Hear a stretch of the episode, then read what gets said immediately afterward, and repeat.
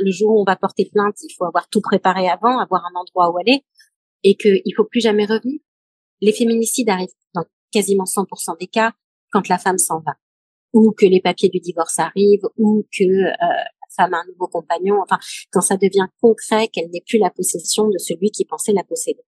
Donc, le moment où on porte plainte et donc celui où on s'en va, euh, ce sont des moments extrêmement dangereux. Vous écoutez quelque chose à vous dire, le podcast des parents séparés.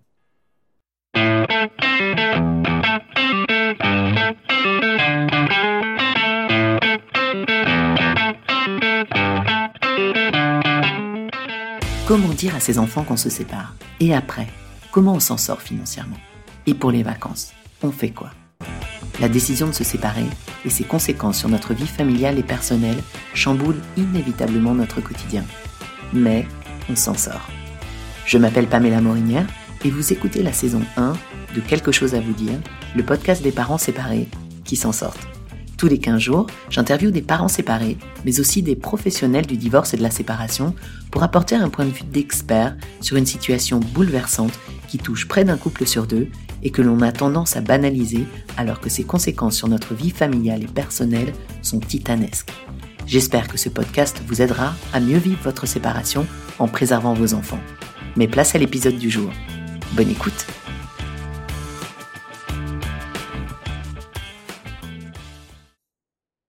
Salut les parents, j'espère que vous allez bien. Aujourd'hui, j'aimerais vous parler de sujets graves. L'emprise, les violences conjugales et les moyens de s'en sortir. L'emprise psychologique, c'est un phénomène de violence qui consiste à manipuler mentalement une personne pour arriver à ses fins. Les violences conjugales englobent à la fois les violences physiques, mais aussi les violences psychologiques. Elles sont punies par la loi. Ces violences génèrent la peur, la honte, et parfois malheureusement, elles entraînent la mort. En 2022, 24 femmes sont mortes sous les coups d'un conjoint ou d'un proche en Belgique, selon l'association Stop Féminicide. En France, ce sont 147 femmes qui ont été tuées par leurs compagnons ou ex-compagnons pour cette même année, selon l'association féministe Nous Toutes. Et ces chiffres sont souvent donnés à minima. Très souvent, c'est le moment de la séparation qui est un point critique dans l'escalade de la violence au sein du couple. Et c'est pour cela que je trouvais important d'aborder ce sujet difficile dans le cadre du podcast. J'espère que cet épisode fera écho chez vous si vous êtes concerné, qu'il vous aidera à prendre les bonnes décisions, à mieux comprendre ce qui se passe chez vous ou chez des personnes de votre entourage, ou tout simplement, j'espère qu'il vous permettra de mieux comprendre cette dure réalité, car c'est un problème sociétal dont il s'agit ici. Attention, l'épisode aborde des sujets sensibles qui sont précisés à la fin des notes de cet épisode. N'hésitez pas à le partager autour de vous s'il vous a plu et mettez-lui plein d'étoiles et des petits commentaires sur Apple Podcast. Ça aide le podcast à remonter dans les classements et donc ça me fait super plaisir. Bonne écoute.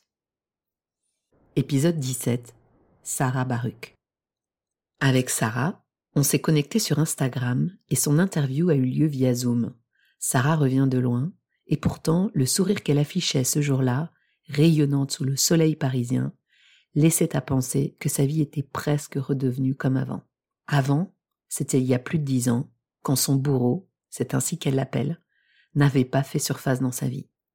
L'histoire de Sarah ressemble malheureusement trop à toutes les histoires de violence conjugale que l'on trouve en cherchant un peu dans les médias et sur les réseaux sociaux.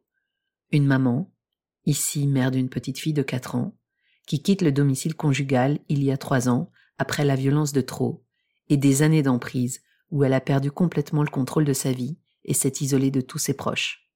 Sarah évoque dans l'épisode sa honte, le désarroi et l'impuissance de ses proches face aux violences qu'elle subissait, ainsi que sa reconstruction avec un ex qui restera toujours dans sa vie, car c'est le père de son enfant.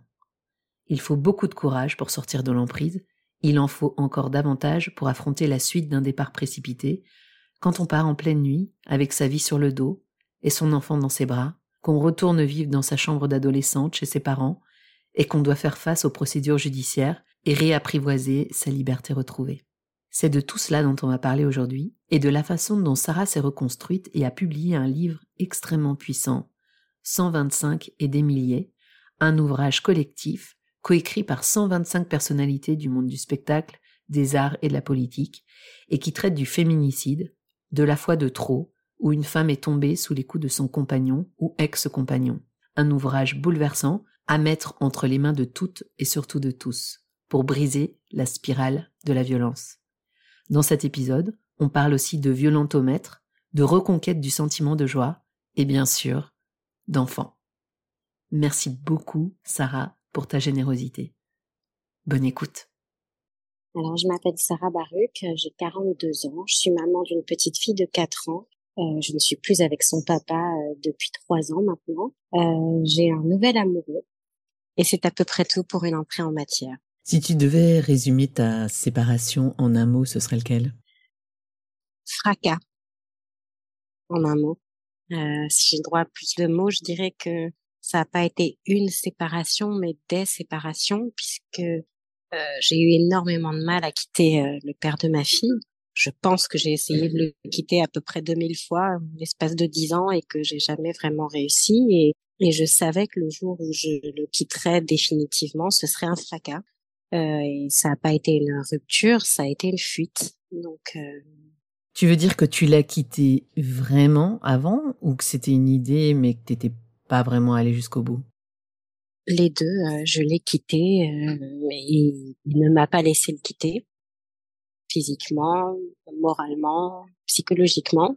Euh, ça veut dire venir jusqu'à mon travail, ça veut dire m'empêcher de dormir en frappant à ma porte jusqu'à 5, 6 heures du matin pendant des jours, jusqu'à ce que d'épuisement, je lui dise qu'effectivement on était toujours ensemble.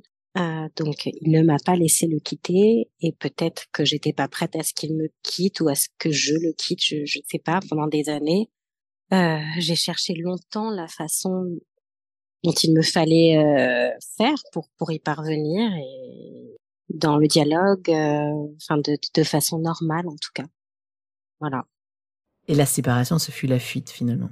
Disons que je savais que à la, à la fin de notre, enfin, on s'est séparés un peu après le confinement, je, je, savais très bien durant le confinement que que ce serait plus possible, en tout cas que j'allais finir par en mourir, que ce soit euh, d'un geste de lui ou de, de moi, d'une façon, j'en étais arrivée à, à, trop souhaiter euh, ne plus être là euh, pour que ça continue. Et donc je, je savais que que ça pourrait plus durer. Il se trouve qu'il y a eu la dispute de trop ou euh, encore une fois pour m'empêcher de dormir parce que c'était euh, la façon qu'il avait trouvé euh, pour se faire entendre, hein, qui était une face, qui était une forme de torture. Hein. Il me répétait les mêmes phrases en boucle toute la nuit jusqu'à l'aube. Et je, je, me suis cachée à un moment donné dans la salle de bain. Je me suis enfermée en espérant dormir dans, dans la baignoire et il a ouvert euh, la serrure avec un couteau et je me suis retrouvée face à ce, cette grande baraque qui tenait un couteau dans la main euh, dans l'idée euh, de continuer à m'insulter et là je, je, je me suis dit que c'est quoi l'étape d'après là? Donc j'ai eu très peur euh, je, et puis je me suis enfuie avec mon bébé voilà et tu as trouvé refuge où? En fait, je me suis faufilée, je, je, me suis adossée contre la porte de la chambre de ma fille, j'ai bloqué euh, la porte avec euh, avec mes jambes en appuyant sur la commode et j'ai appelé ma famille au secours. Ils sont venus me chercher à quatre et euh, et je suis plus jamais retournée. Donc je suis partie vivre chez mes parents pendant plusieurs mois avec ma fille. Cette fois, ça a été la bonne? Il a accepté cette séparation? Pas tout à fait. Il se trouve que j'ai eu la biochimie ou la chimie, je sais pas, avec moi, euh, dans la mesure où euh, il a fait ce qu'on appelle un délire psychotique quand je suis partie. Donc lui-même a été suivi sous traitement, donc il n'était plus en mesure de de m'empêcher de partir. Et j'ai eu du coup droit à plusieurs mois de répit, et ce qui m'a permis de de prendre conscience de, de ce qui se passait. Et puis, euh, j'ai eu aussi la loi avec moi euh, dans la mesure où, euh, comme je suis partie en pleine nuit avec mon bébé, j'avais peur qu'on m'accuse de l'avoir kidnappé. Donc, je suis allée au commissariat pour faire à l'origine une main courante. Et puis, en fait, là, c'est la police qui m'a dit, mais enfin, c'est très grave ce qui se passe chez vous. C'est pas une main courante, c'est une plainte. Et donc, du moment où il y a une plainte qui est déposée, on n'a plus tellement le choix. En fait, il y a une enquête pénale, il y a des convocations à droite, à gauche, donc je je, je pouvais pas en fait faire marche arrière. On parle quand même de violence conjugale. Tu n'avais jamais porté plainte avant?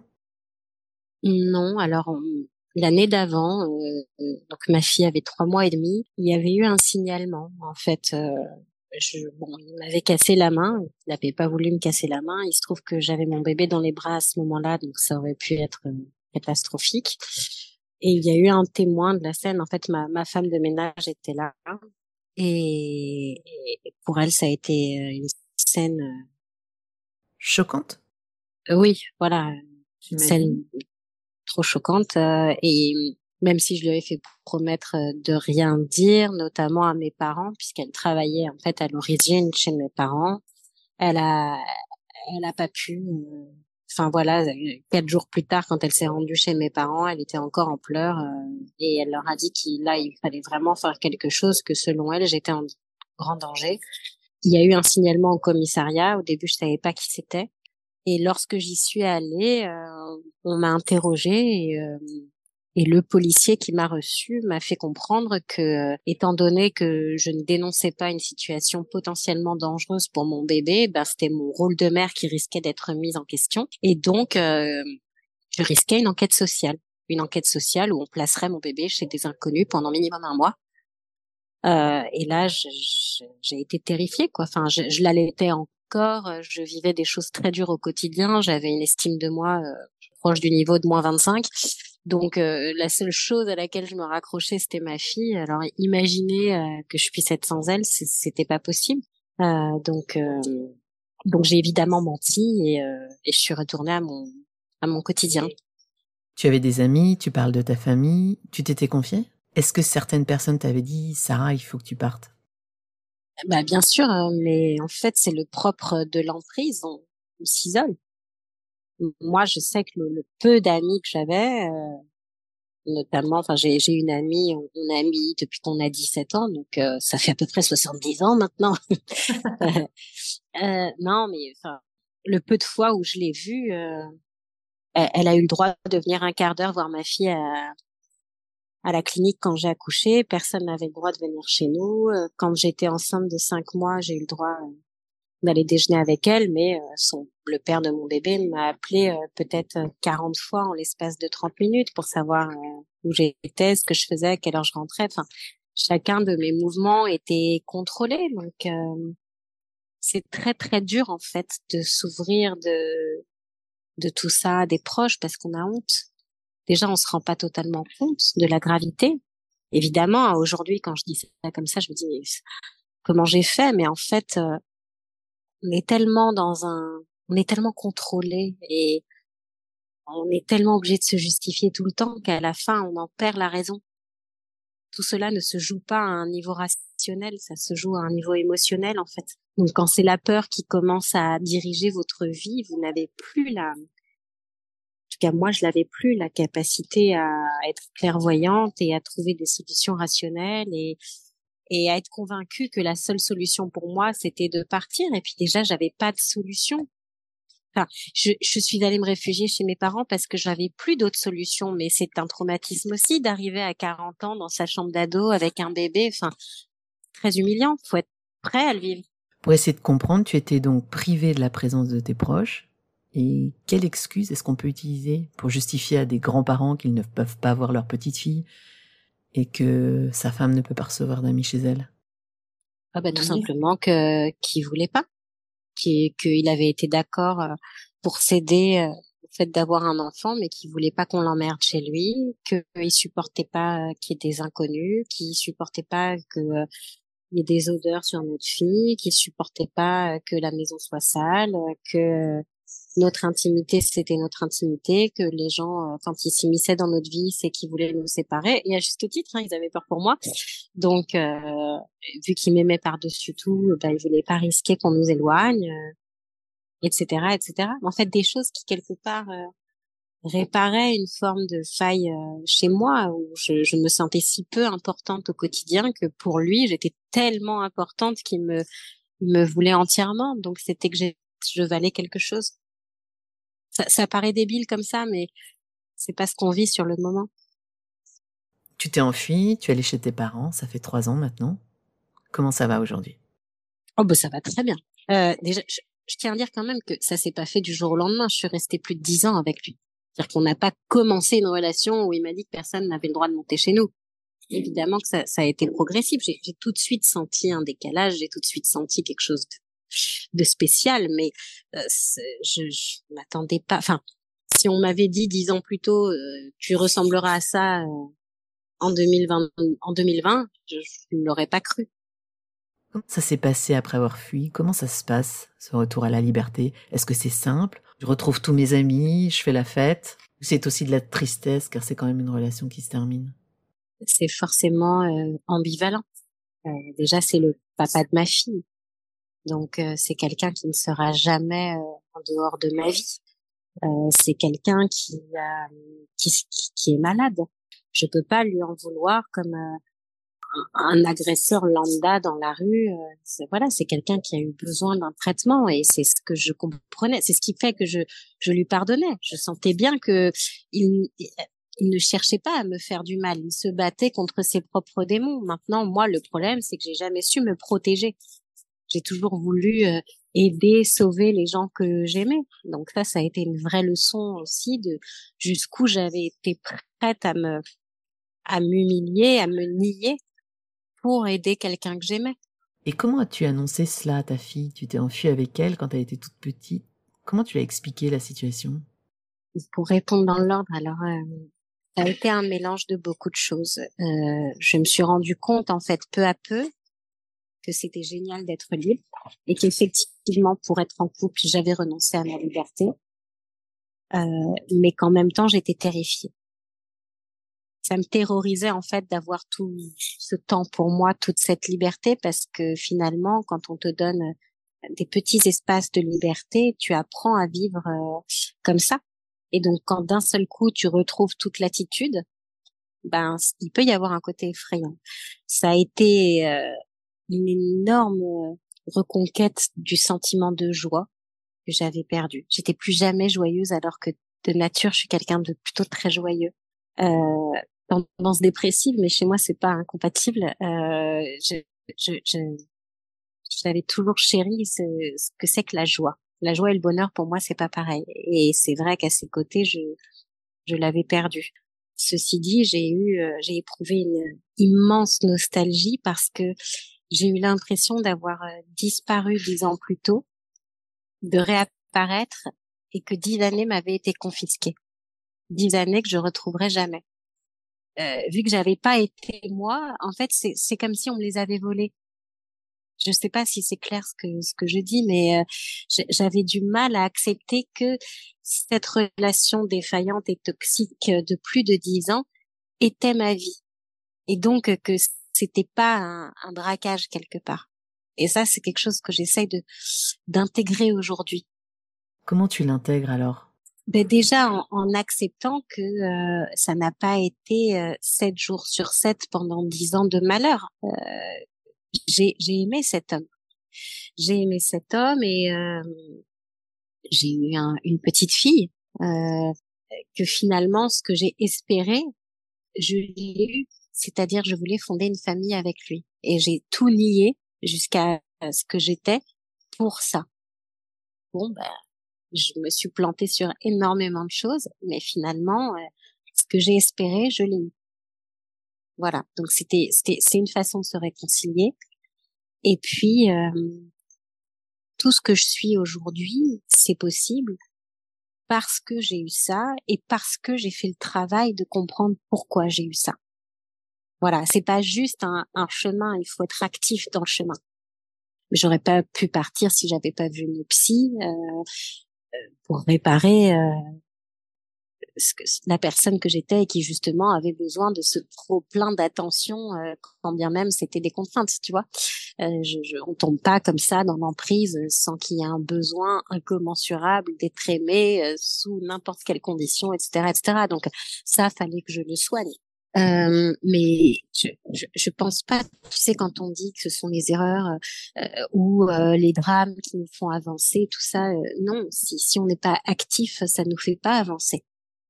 Donc, euh, j'ai fait le travail, j'ai expérimenté, j'ai exploré, je suis allée au fond de l'erreur, tu vois, sans, sans honte. je m'étais plantée, de toute façon, je pouvais pas me planter plus, donc autant l'assumer. Et c'est ça qui me permet d'être en paix aujourd'hui. Et comment as-tu annoncé tout cela à ta fille? Qu'est-ce qu'on dit à un enfant quand on part pour des raisons tellement graves? Alors, c'est, je dirais que c'est ma, ma plus grande difficulté parce qu'il suffit pas de dire à cet âge-là, il faut dire et redire et re-redire parce que entre 16 mois, l'âge qu'elle avait quand je suis partie, et 4 ans euh, qu'elle a aujourd'hui, il y a différents niveaux de conscience différents niveaux de questions. Euh, c'est pas une ado à qui, enfin même pas une jeune enfant euh, à qui je, je, pouvais expliquer papa et maman sont ceci cela. Elle, elle n'a aucun souvenir de la violence, ma fille. Il y a des choses inscrites en elle que je perçois dans des dans des détails, dans des comportements, dans des réactions disproportionnées de peur, etc. Et que moi je comprends, mais qu'elle-même ne comprend pas. Euh, donc c'est extrêmement difficile. Je n'ai pas voulu euh, mettre une croix sur son papa parce que j'avais peur de créer plus de dégâts encore en l'éloignant du masculin. Je suis sans cesse sur le fil du rasoir et ça, ça n'a pas été facile à accepter. Mais pour elle et quelque part pour lui et donc pour elle, c'est pas lui qui m'intéresse, mais c'est la relation qu'il peut, qu'il est capable d'avoir avec notre enfant. Euh, c'est important pour moi qu'il y ait un sens dans sa vie et qu'aujourd'hui le sens dans sa vie c'est d'avoir une relation paisible avec sa fille. Et ta fille voit son papa désormais? Oui, alors au début on a en fait les avocats que j'ai pris m'ont dit qu'avec le dossier que j'avais évidemment si je saisissais un juge d'affaires familiales euh, il ne pourrait voir sa fille que dans un endroit médiatisé, euh, en gros euh, deux heures ou quatre heures par mois, quoi. Et je me suis dit bon bah si j'accepte ça, euh, moi je, je, je dors peinarde, mais est-ce que quelque part c'est pas ma fille que je punis? En lui construisant une image du père euh, comme ça. Qu'est-ce qu'elle va avoir comme relation avec son papa euh, dans un endroit où elle a pas de jouets, où il y a rien qui lui ressemble, où c'est pas chez elle, euh, où lui il, il est pas lui-même non plus parce qu'il est observé, enfin par des inconnus on se rend pas compte en fait. On a l'impression que les situations toutes faites comme ça, les solutions toutes faites, elles sont simples. Mais moi, je trouvais que c'était une punition pour moi parce que moi, je, je suis malvoyante, donc j'ai pas de voiture. Euh, le métro à Paris avec un bébé, c'est compliqué. Hein. Euh, je veux dire, il y a, jamais d'ascenseur, il y a jamais d'escalator, euh, porter une poussette, tout ça. Enfin, c'est c'est une punition. Euh, donc, je me suis dit, donc je vais me punir moi deux mercredis par mois j'ai déjà pas le temps de bosser, je, je, de faire tout ce que je veux faire, et donc je vais en plus consacrer une après-midi à traverser Paris pour pour nourrir une relation qui n'en sera pas une. Donc finalement, euh, j'ai opté pour une convention de garde qui a été ratifiée par un juge aux affaires familiales, donc c'est légal, où j'ai dit que en gros euh, j'étais d'accord pour qu'il la voie d'abord chez mes parents en présence d'une personne de, mon choix, puis chez lui en, en présence d'une personne de mon choix, euh, où j'aurais les clés, c'est-à-dire où je pouvais débarquer à n'importe quel moment, etc., etc. Euh, tout cela soumis au fait euh, qu'il prenne son traitement, etc. Enfin, voilà. Et ça se passe comment? Et ça se passe plutôt bien comme ça. Mais encore une fois, c'est moi qui ai accepté de pas être tranquille. Et ça peut se comprendre aussi. Tu as envie qu'elle ait une relation avec son père malgré tout? Mais bien sûr, enfin, je veux dire, euh, le, le DIP, c'est un drame, mais c'est constitutif aussi. Euh, ça, ça, ça, constitue ses relations futures, en fait. Donc euh, voilà, je, je lui cache pas la vérité, j'en parle régulièrement. Euh, lui, je recadre quand il faut. Donc en gros, je peux pas te dire que ce soit la zen attitude au quotidien. Non, non, c'est sans cesse de l'observation. Et comment tu te sens toi maintenant? T'as un travail, en pleine promotion d'un livre, sur des plateaux télé, tu es souvent en déplacement. On connaît les difficultés qui sont les nôtres en tant que parents quand on a des réunions tard. Comment tu t'organises? Moi, j'ai envie de te dire que ça a été non-stop depuis le début. Donc, en fait, euh, ça change pas grand-chose. Alors, les plateaux, euh, c'est quand même pas mon quotidien. Enfin, je veux dire, j'ai fait deux grandes émissions. pour le coup, ma fille était avec ma mère et l'autre, j'avais pris le babysitter et je suis entrée ensuite. Quoi. Bon, c'est sûr que moi, c'est une journée compte quadruple, hein, parce que le matin, il faut que je m'en occupe, la journée, je travaille, le soir, j'ai une émission, puis je rentre évidemment le matin. Donc voilà, tout le monde connaît ça. mais depuis qu'elle est née, je, je... c'est une petite fille qui, qui dormait pas, qui avait du mal à manger, qui a pas voulu être sevrée, et tout ça s'explique. Sauf que ça a toujours été moi qui ai qui ai payé les pots cassés, quoi. Voilà, euh, pendant ces trois premières années, ma fille, elle se réveillait euh, toutes les trois heures, et puis elle commençait sa journée entre 4h45 et 5h15. On n'a jamais mmh. dépassé les 5h15 euh, durant trois ans. Que, ensuite, il y a eu les confinements. Ensuite, bon, de passe que je me suis euh, cassé la cheville euh, d'épuisement, que j'ai eu du coup la fracture à la main qui m'avait faite, que je, enfin voilà, je suis droitière, euh, changer un bébé sans m'occuper, sans sa main droite, c'est compliqué. pendant des années, j'ai été toute seule, toute seule, toute seule, donc ça n'a pas été facile. donc pour te dire qu'en fait, là, ça va quoi. comment elle va ta fille maintenant? Elle ne traîne pas trop d'angoisse de cette période-là?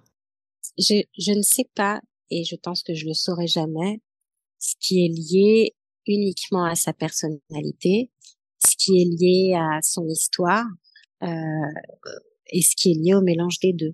Euh, ma fille, c'est une petite fille, euh, bon, toutes les mères disent ça, mais elle est vraiment très intelligente.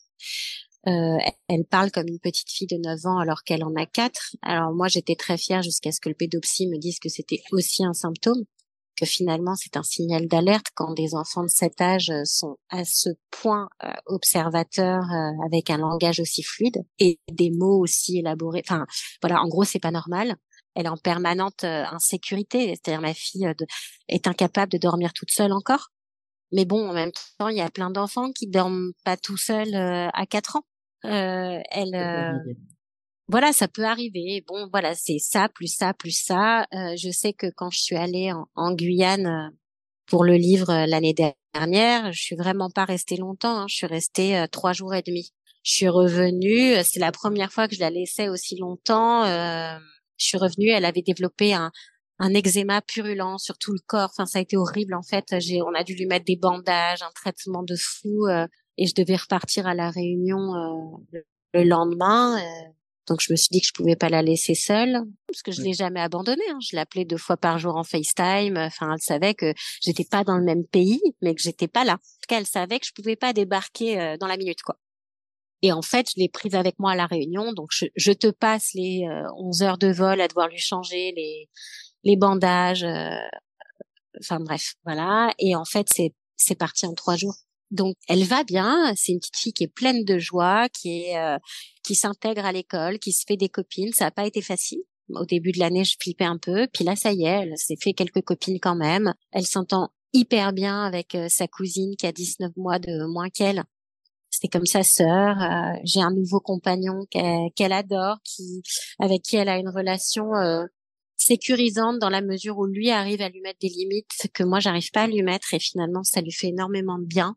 Euh, lui un grand garçon euh, qui lui a dit euh, bah, tu sais maintenant tu es un peu comme ma petite sœur. Alors elle est extrêmement heureuse. Elle passe son temps à dire à la terre entière qu'elle a un grand frère. Enfin bref donc voilà si tu veux on a un chat deux chiens. Elle a un presque grand frère une presque petite sœur alors oui elle est trimballée à droite à gauche mais en même temps voilà c'est comme ça. Ça lui apprend à à pas avoir des repères euh, factices. Voilà, moi j'estime qu'une maison c'est un repère factice, que le repère il est euh, à l'intérieur de soi et que c'est ça qui est important. Je vais te poser une dernière question avant qu'on parle de ton livre. Par rapport à toute cette période que tu nous as décrit à ta séparation, est-ce que avec le recul qu'il tient aujourd'hui, il y a quelque chose que tu aurais fait différemment? Je ne crois pas. Ah si, j'aurais peut-être mis euh, plus de limites avec lui. Voilà, parce que c'était de la culpabilité de le voir euh, s'effondrer. Euh, ressentir cette culpabilité, c'était encore euh, le fait qu'il avait un ascendant sur moi. Mais ça, c'est facile de le dire trois ans plus tard. sur le coup euh, déjà d'assumer d'être partie, d'assumer de lui dire et de lui redire que je retournerai pas avec lui, etc., etc. Et tenir bon, c'était déjà euh, inespéré pour moi. Donc, euh, je peux pas dire que j'aurais fait différemment. Quant à la relation en elle-même, c'est facile de dire j'aurais dû faire ci, j'aurais pu faire ça. Non, j'ai fait exactement ce que j'ai pu, euh, comme je le pouvais à ce moment-là. C'est aussi pour éclairer les personnes qui nous écoutent parce que malheureusement tu n'es pas la seule. Et euh, il y a d'autres femmes qui tombent sous l'emprise de leurs compagnons, qui ne savent pas comment partir, et à qui on dit, ben, pourquoi t'es pas parti Et tu expliques très bien pourquoi justement dans ton livre.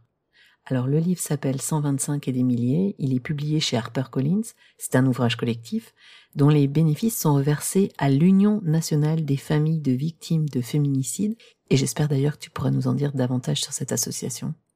J'ai trouvé ce livre exceptionnel, à plein d'égards en fait, L'idée du livre, c'est d'abord de raconter l'histoire de 125 femmes qui ont été tuées par leurs compagnons ou ex-compagnons et de faire raconter par 125 euh, femmes qui appartiennent au monde du spectacle, de la culture ou de la politique. Et puis dans ce livre, tu parles aussi de ta propre expérience, tu te dévoiles énormément d'ailleurs euh, dans les pages de ce livre, et puis tu fais aussi intervenir des spécialistes, donc euh, des personnes du, du monde judiciaire euh, notamment. Euh, et je trouve que c'est un livre extrêmement riche qui m'a beaucoup marqué, qui m'a beaucoup touché d'ailleurs. Et on ne peut pas refermer ce livre sans se dire, mon Dieu, il y a un problème dans cette société. Il y a beaucoup de femmes qui souffrent au quotidien dans le silence et même, j'ose dire, dans le déni parce qu'elles ne se rendent pas forcément compte de ce qui se joue. Voilà. Tu veux que je te dise, je crois que c'est ma plus grande satisfaction aujourd'hui. Encore tout à l'heure, j'ai une femme qui m'a écrit pour me dire, mais grâce à vous, j'ai compris mon malaise. J'ai compris qu'en fait, ce que je vivais, c'était de la violence. Euh, le chiffre de 125, c'est pas un hasard. Une femme qui meurt tous les deux jours et demi en France, qui est le chiffre officiel en France, euh, ça fait en moyenne 125 par an. Et moi, quand je suis arrivée chez mes parents, euh, après m'être enfuie, je, j'avais tellement honte euh, d'être partie d'où j'étais partie en étant finalement euh, une fille de médecin et d'institutrice euh, euh, qui avait fait de longues études, qui avait eu toutes les chances de son côté et qui en était quand même arrivée là à avoir le quotidien d'une héroïne de mauvais téléfilm. Ça peut effectivement arriver à tout le monde. et, et je me suis dit mais comment ça se fait?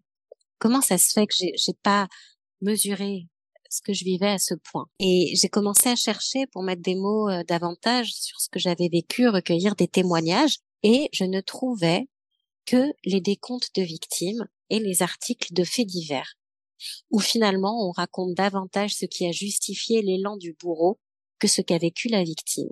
Et je me suis dit, mais peut-être que le problème de base, il est là. On ne sait pas définir la violence et on ne parle jamais des victimes, de qui elles étaient et de pas comment elles sont mortes. Et ça, en fait, ça empêche toute identification et donc toute prévention.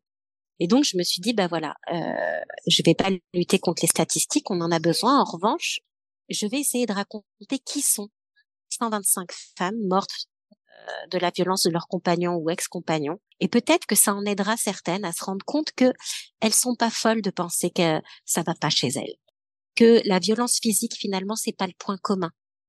Le point commun entre toutes les femmes qui finissent par mourir de la violence, c'est la violence psychologique, c'est la coercition, c'est la menace au quotidien.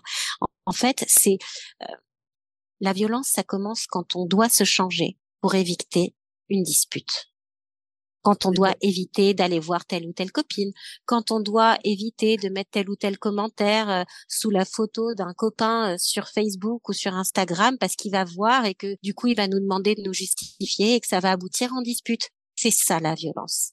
Et c'est ça qui un jour peut être un danger de mort. C'est pas la première gifle. Là, c'est déjà trop tard. Donc la violence, elle commence par de la violence psychologique, et justement, dans ton livre, il y a un passage que j'aimerais bien que tu lises, parce qu'il illustre ce qu'on entend par violence psychologique, et je pense que ça peut aider celles et ceux qui nous écoutent à en mesurer la teneur. Tu peux nous le lire? Pas le droit aux chaussures dans la maison, pas le droit d'évoquer de faire un enfant et de faire peser mon horloge biologique de merde, entre guillemets, pas le droit de la ramener, surtout pendant mes règles, pas le droit d'utiliser le savon sans le laver après, pas le droit d'utiliser le lave-vaisselle sans en astiquer l'intérieur après, pas le droit d'acheter la viande ailleurs que chez son boucher, ni de descendre faire les courses sans prévenir, pas le droit de congeler d'aliments, on achète frais et pour le jour même, pas le droit au déplacement pour mes livres à la coupe, pas le droit de parler à ma mère sans faire de sport ensuite pour juguler mes hormones de taré. Merci Sarah. Donc pas le droit, pas le droit. On se demande finalement si on ne doit pas demander l'autorisation pour respirer. Euh, elle est vraiment tragique cette liste, vraiment tragique je trouve, et elle décrit très bien ce que l'on entend par violence psychologique. Et quand est-ce qu'on se rend compte que ce n'est pas normal toutes ces interdictions? Qu'est-ce que tu dirais toi à des personnes qui sont confrontées à ces interdictions? Alors en fait, je prends, j'essaye aujourd'hui, tu vois, c'est là-dessus que j'essaye de m'engager avec l'association que j'ai montée moi-même, euh, d'inverser la prise de conscience. Je ne crois pas en la normalité. Chaque relation est unique et a son histoire. Donc, si on commence à se fier à la, normalité, on n'en sort jamais. Le, le baromètre, c'est la peur que l'on ressent soi-même. C'est qu'est-ce que l'on fait pour éviter une dispute? Qu'est-ce que l'on change? C'est chez soi par peur euh, d'une situation qu'on va pas contrôler. Et c'est ça le baromètre. En fait, la première fois que par peur, on se change même un tout petit peu, alors c'est un problème. Ça me fait penser à un élément dont tu parles dans le livre concernant ta propre expérience. Tu parles d'une patiente de ton père, ton père donc qui est médecin, et qui t'appelle un jour pour te dire qu'il y a un problème et que il faut que tu quittes ton compagnon, ça ne va pas et que et pour t'aider en fait elle t'envoie un violentomètre. Qu'est-ce que c'est un violentomètre? Tu peux nous en parler? Oui, c'est une qui été développée à l'origine pour les jeunes filles euh, dans le 93 par des associations, euh, qui est un espèce de de d'échelle de la violence. En fait, c'est une succession de questions pour euh, justement que les les femmes s'interrogent sur ce qu'elles vivent. Mais encore une fois, alors c'est parfait pour commencer, pour faire prendre conscience. C'est rapide, c'est efficace et je l'ai mis dans le livre, donc euh, tous ceux qui ont le livre pourront le, voir. Ceci dit, euh, je pense que euh, ça mérite d'être davantage développé et j'ai fait d'ailleurs moi là, ça va bientôt être médiatisé le, le test de dépistage de la violence au sein du couple. Ce qui me pose problème, c'est de dire que tel acte de violence est plus dangereux que tel autre en fait, il y a des gens qui vont être au début du niveau euh, orange clair dans le violentomètre et qui vont mourir, alors qu'il y en a des femmes qui vont être euh, dans le niveau d'alerte maximum et qui vont quand même continuer à vivre, alors pas sereinement, mais qui vont vivre quand même. Donc, je pense que euh, c'est très important que les, les femmes s'interrogent sur la nature de leur relation et la nature de, de, de, la menace qui pèse sur elles, parfois inconsciemment. En revanche, je ne suis pas pour mettre des échelles euh, d'intensité.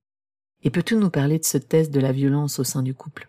C'est, bah, je, je, vais bientôt le médiatiser. C'est un truc que je que j'ai écrit, qui est un test de dépistage de la violence au sein du couple. C'est une série de questions et en gros, si on répond oui à une d'entre elles, c'est que notre couple va mal. Tu peux nous donner une ou deux questions comme ça? Mmh. euh, oui, bah, est-ce qu'il t'est déjà arrivé de ne pas répondre euh, à un commentaire euh, sur les réseaux sociaux ou de ne rien commenter, euh, de te retenir de commenter le, le post de quelqu'un sur les réseaux sociaux pour éviter une dispute, même si c'est pas grave. En gros, ce, genre de phrase. Est-ce que il t'est arrivé de changer de tenue pour ne pas, pour éviter une dispute ou pour éviter des remarques qui aboutiraient dans un conflit? Euh, etc., etc. Tu vois, ce genre de questions. Et en gros, si on répond oui, c'est qu'il y a un problème. Et donc là, je ne laisse pas les gens euh, comme ça. Euh, je, je, leur apporte des solutions et des étapes d'interrogation euh, et donc d'action à mener en leur disant bah normalement si tu as répondu oui euh, tu te trouves dans tel et tel état. Donc euh, interroge-toi sur ci interroge-toi sur ça. Travaille à ta à ton propre renforcement parce que tu ne pourras pas partir. Enfin à partir du moment où on attend l'aide extérieure euh, c'est déjà un peu foutu moi je crois. Je crois que mais comme dans toutes les ruptures on est seul à faire le travail. Et qu'en est-il du dépôt de plainte? Parce que dans le livre, on apprend que beaucoup de victimes avaient déposé plainte contre leurs compagnons ou ex-compagnons. Comment ça se fait que les services de police ne font pas leur travail? Ben Justement, parce que euh, on attend que l'aide vienne de l'extérieur. Et malheureusement, la police, c'est pas la police, c'est des policiers. Alors, il y a plusieurs cas de figure. Parfois, les qui ne prennent pas au sérieux une plainte et qui refusent de la prendre. Ça, par exemple, ça a été le cas d'Alam qui a été raconté par Andrea Bescon. Le policier l'a renvoyée chez elle en lui disant que bah, elle aurait qu'à se plaindre de la police si elle mourait, et puis il se trouve qu'elle est morte le jour même. Donc ça, c'est inadmissible, et je pense qu'il est très important de dire et répéter que euh, un policier n'a pas le droit de refuser de prendre une plainte. C'est se substituer au procureur.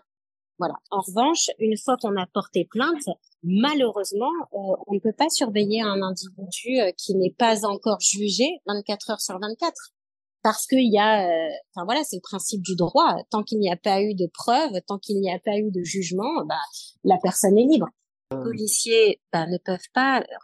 J'en parlais hier en fait encore avec des dirigeants d'associations qui incitent à porter plainte et qui disent bah voilà, une fois qu'on a porté plainte, alors je dis bah oui, mais une fois qu'on a porté plainte, qu'est-ce qu'on fait? Où on va?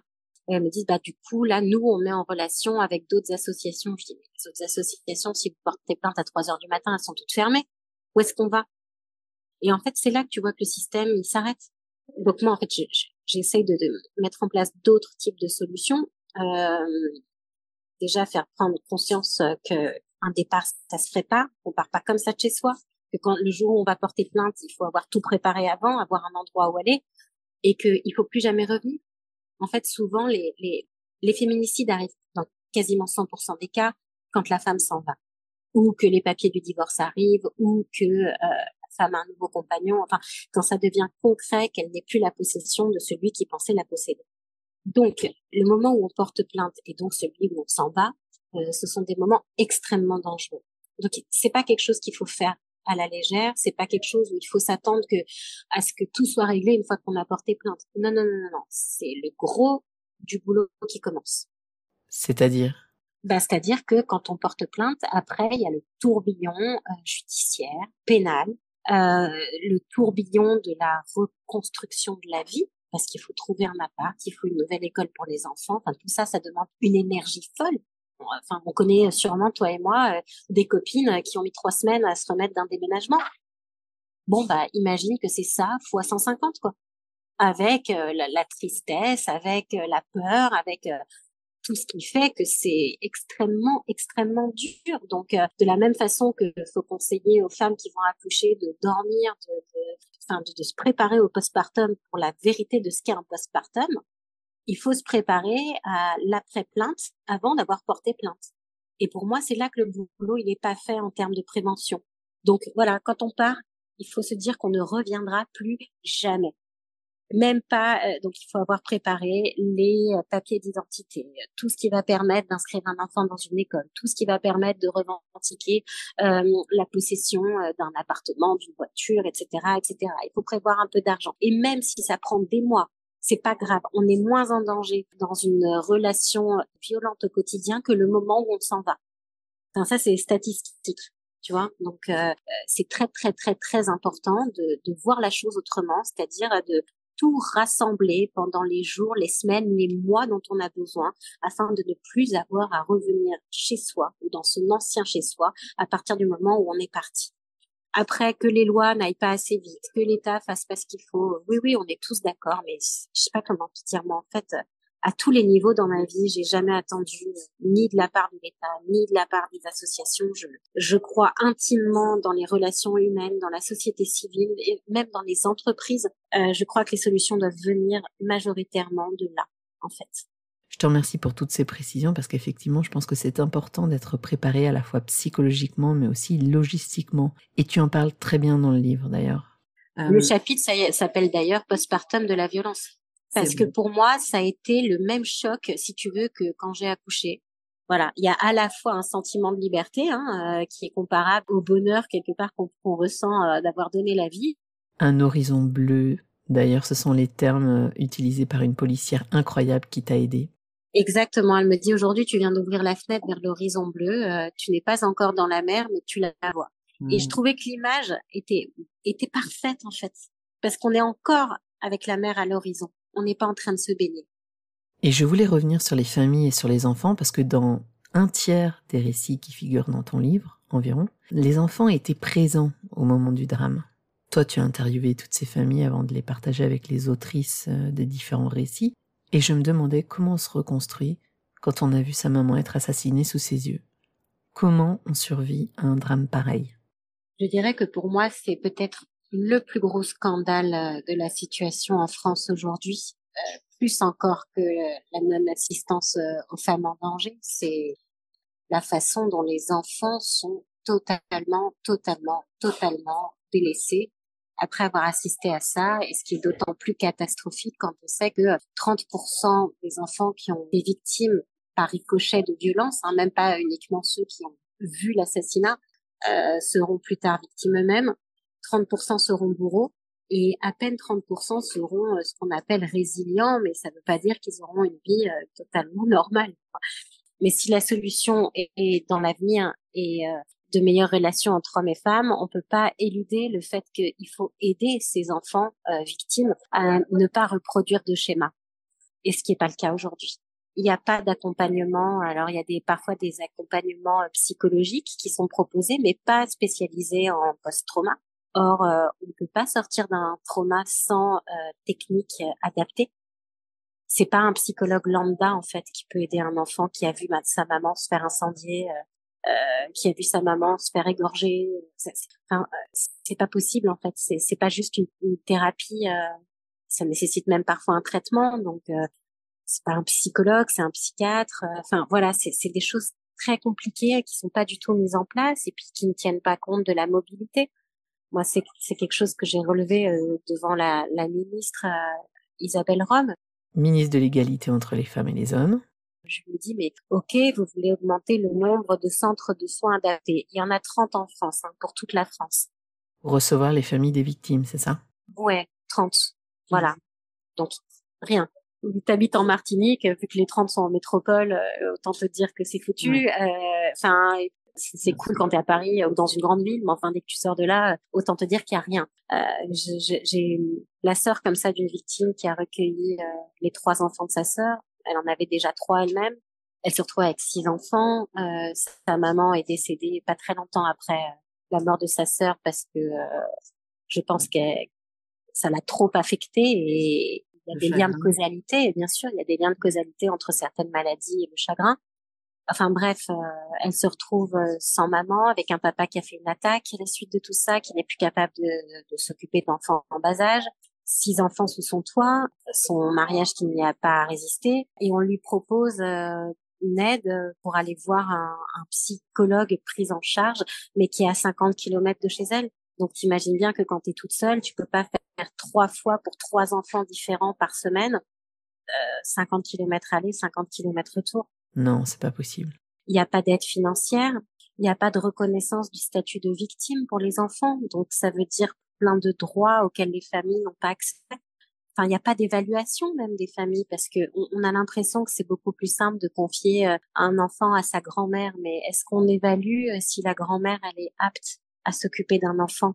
Je te parle pas qu'elle est méchante ou pas, c'est juste que quand tu sais que ta fille s'est fait battre à mort, parfois tu es toi-même traumatisé et t'es peut-être pas en mesure de t'occuper d'un toute seule d'un enfant en bas âge. Ce serait quoi la solution? Les placer dans des familles d'accueil? Peut-être de financer une aide à domicile. Ce serait de financer euh, euh, une assistante sociale qui ferait un vrai rôle d'assistante sociale. C'est pas dire, c'est pas d'extraire l'enfant, c'est au contraire d'accompagner la famille. Tu vois, moi j'en ai rencontré plein des grands-parents qui me disaient, moi j'étais prêt pour mon rôle de grand-père, j'ai 75 ans, euh, j'ai ma petite retraite, je ne peux pas m'occuper tout seul euh, de, de, petits garçons turbulents euh, qui, qui, ont des besoins de petits garçons de 4 et 8 ans. Et comment ils font alors? Eh ben, ils galèrent. Ils font des cagnottes pour que les amis les aident. Ils, chaque déplacement est une torture, sans parler même du fait que, comment dire, la, la déchéance d'autorité parentale n'est pas systématique. Donc t'en as même, moi j'en ai rencontré un, il voulait que les petits euh, voient un, un, un, psychiatre spécialiste en choc post-traumatique et de la prison, le papa a refusé, donc il n'a pas le droit. C'est vraiment la triple peine, ça. C'est la triple peine. Euh, on est dans un pays où aujourd'hui encore, ce sont les familles qui nettoient les scènes de crime. C'est pas pris en charge. Donc si tu veux, c'est une suite de violences administratives absolument dingues à l'encontre des familles. Et donc, c'est l'association à laquelle sont reversés les bénéfices de ce livre qui accompagne les familles. Déjà qui accompagnent les familles, qui les conseillent, parce que par exemple, tu vois, encore il y a dix jours, j'ai assisté euh, au procès euh, d'un des assassins d'une des, femmes que, que l'on raconte dans 125 et des milliers. Euh, si je leur avais pas demandé avec qui ils allaient au procès, ben j'aurais pas su qu'ils étaient tout seuls. Ils ont récupéré un petit garçon de 14 mois. Aujourd'hui, ils ont plus de 75 ans tous les deux et ils vivent à Toulouse. Le procès s'est déroulé à Nanterre euh, et ils étaient tout seuls. Et je t'assure que de voir ces deux personnes relativement âgées affronter la violence d'un procès où en gros euh, l'objectif de la défense de l'accusé, euh, c'est de démontrer que bon bah ça peut s'expliquer quoi. Il a été extrêmement jaloux parce qu'elle avait eu une aventure. Donc quand tes parents te prennent dans la gueule qu'en gros ta fille, on va essayer de démontrer que c'est une salope parce qu'elle a osé coucher avec un autre homme parce qu'elle était pas heureuse et qu'elle était menacée du matin au soir. Enfin si tu veux, c'est on en est encore là aujourd'hui dans les tribunaux. Donc c'est une violence folle. Donc on y est allé avec l'UNFF, mais tu te dis mais comment font les autres qui sont pas accompagnés, qui, qui ont personne avec qui euh, parler d'autres choses le midi quoi? On va avec les familles, on est là durant tout le procès, on les prépare avant, on débriefe après, on prend leurs nouvelles, on les informe sur leurs droits. Tu vois, par exemple, cette famille-là, c'est quand même un couple de retraités, ils ont travaillé toute leur vie, ils avaient une fille. Tu sais combien leur avocat leur a demandé? Ils en étaient à 140 000 euros de frais d'avocat. C'est toutes leurs économies, alors qu'ils ont un petit garçon à charge. Ils étaient même pas au courant qu'ils avaient droit à l'aide juridictionnelle. Les avocats le disent pas encore, la plupart. Donc c'est ça notre boulot en fait, c'est de dire ben on part tellement de loin en fait. J'avais une question sur le rôle des témoins. Dans le livre, ta maman raconte comment elle t'a vu t'éloigner, son sentiment d'impuissance et son désarroi aussi. Aurais-tu des conseils à donner à toutes les personnes qui ont dans leur entourage des femmes victimes de violences conjugales? Comment peuvent-elles les aider? La femme de ménage a réagi par exemple. Alors déjà, euh, si le danger est immédiat et par exemple ma femme de ménage, elle a quand même assisté à une scène terrible où je me suis pris des objets dans la figure, où euh, je me suis fait menacer de façon très forte et broyer la main. Donc euh, on va dire qu'on était quand même à un certain niveau de, de violence euh, et de danger quand même flagrant. Donc là, bah, évidemment qu'on peut faire un signalement et on peut appeler la police. Ça, euh, déjà, c'est possible. Mm. Ensuite, euh, même si la femme en face te dit de ne rien faire par peur de représailles? Bah, on va dire que quand on en arrive à ce stade, euh, moi, si tu veux, quand je suis tombée à 3 cm de la baignoire, j'avais ma fille dans les mains qui aurait pu se fracasser le crâne, et à un moment donné, c'était un danger de mort. Tu vois, enfin, voilà, si tu assistes, j'aurais assisté à cette scène dans la rue, j'aurais appelé la police. Donc oui, il faut appeler la police parce que parfois, mais comment te dire, moi je pense que le père de ma fille, même par accident, l'aurait tué ou m'aurait tué, ça lui aurait totalement ruiné sa vie. Quelque part, même à lui, je, ne, même au bourreau, je leur souhaite pas de commettre un meurtre. Tu vois ce que je veux dire? Donc, euh, peut-être que parfois, la seule façon de les ramener euh, dans une réalité, c'est d'avoir une autorité au-dessus d'eux. Et moi, ça a été le cas hein, du jour où il s'est fait convoquer euh, par la police, ça a quand même changé les choses pendant un laps de temps limité, mais j'ai vu que ça avait eu un impact. Je dis pas que c'est le cas dans 100% des cas, mais dans une bonne majorité. Donc appeler la police, quoi d'autre?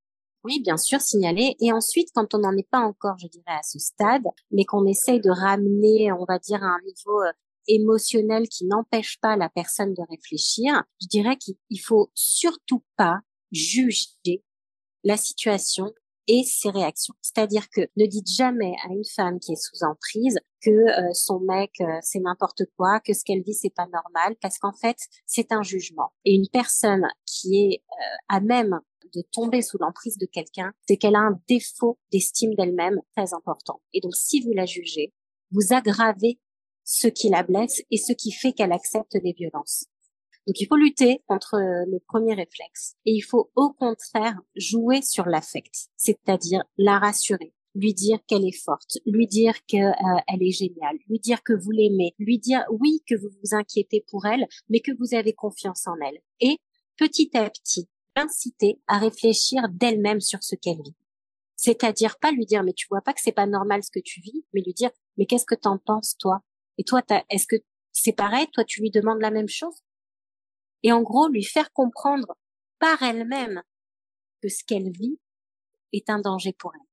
C'est vraiment intéressant, oui. C'est vraiment intelligent comme approche. Il y a autre chose? Euh, ben, Je dirais de faire lire 125 et des milliers.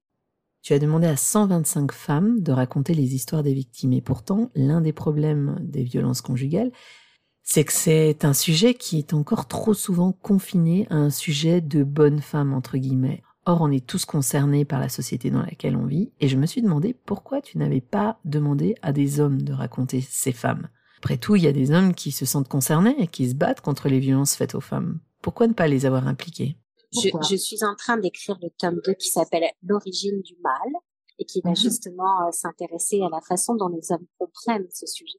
En revanche, ce n'était pas possible de faire intervenir des hommes pour raconter des victimes de féminicide. Euh, non pas que je ne voulais pas, mais il y a beaucoup de familles pour qui le masculin est devenu une menace. Et je mhm. ne voulais pas euh, leur euh, faire prendre le risque quelque part de confier la mémoire de leur fille, de leur maman, à ce qu'elles considèrent être un danger.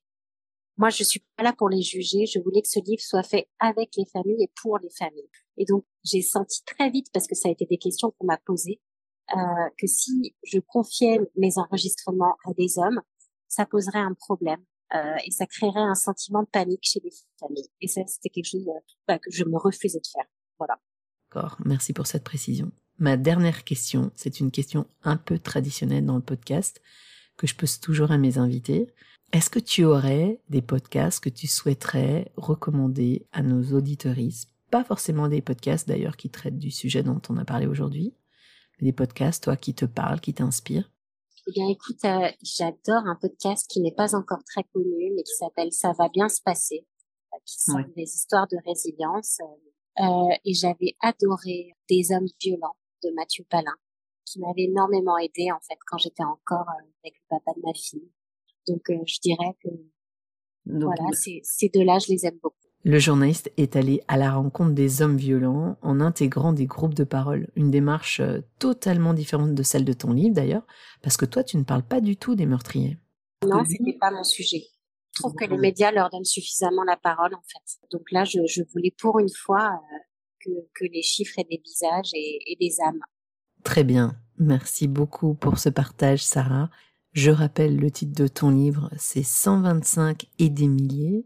Je vous encourage toutes et tous à le lire. C'est un livre bouleversant qui peut vraiment vous aider si vous êtes dans une situation de violence euh, conjugale ou si vous connaissez quelqu'un qui doit faire face à ce type de situation.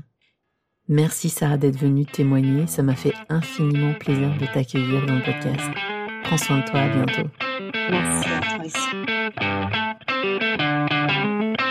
Voilà, c'est tout pour aujourd'hui. Merci d'avoir écouté le podcast. Pour le soutenir, n'hésitez pas à lui mettre 5 étoiles sur votre plateforme de podcast préférée, à en parler autour de vous, voire même à en parler entre vous. Vous pouvez également retrouver le podcast sur Instagram et sur Facebook. Et si vous avez des suggestions ou des commentaires, contactez-moi sur quelque chose à vous dire podcast gmail.com. Quelque chose à vous dire podcast gmail.com. On se retrouve dans 15 jours pour un nouvel épisode et d'ici là, portez-vous bien. Ciao